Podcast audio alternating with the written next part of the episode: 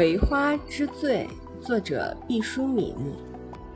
那一年没有秋天，寒凝一切的风雪，毫无先兆的骤然降临。早上起来，天地一片苍茫，我们几乎是跌跌撞撞的扑向葵花。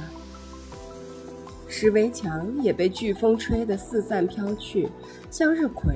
却凝然不动地站立在那里，在冰雕玉琢的银白之中，保持着凄清的翠绿。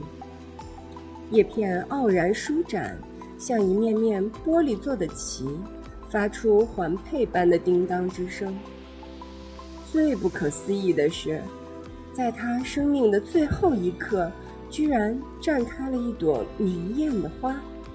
那花盘只有五分硬币那么大。薄而平整，冰雪凝冻其上，像一块光滑的表蒙子。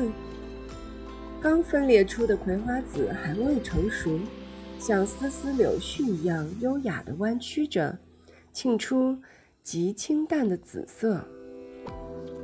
最令人警醒的是，花盘四周弹射出密集的黄色花瓣，箭头一般怒放着，像一颗。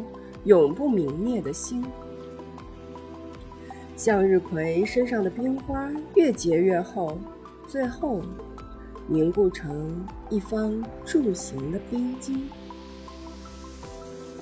选自《雪线上的蛋花汤》，估计是毕淑敏在西藏当兵的经历。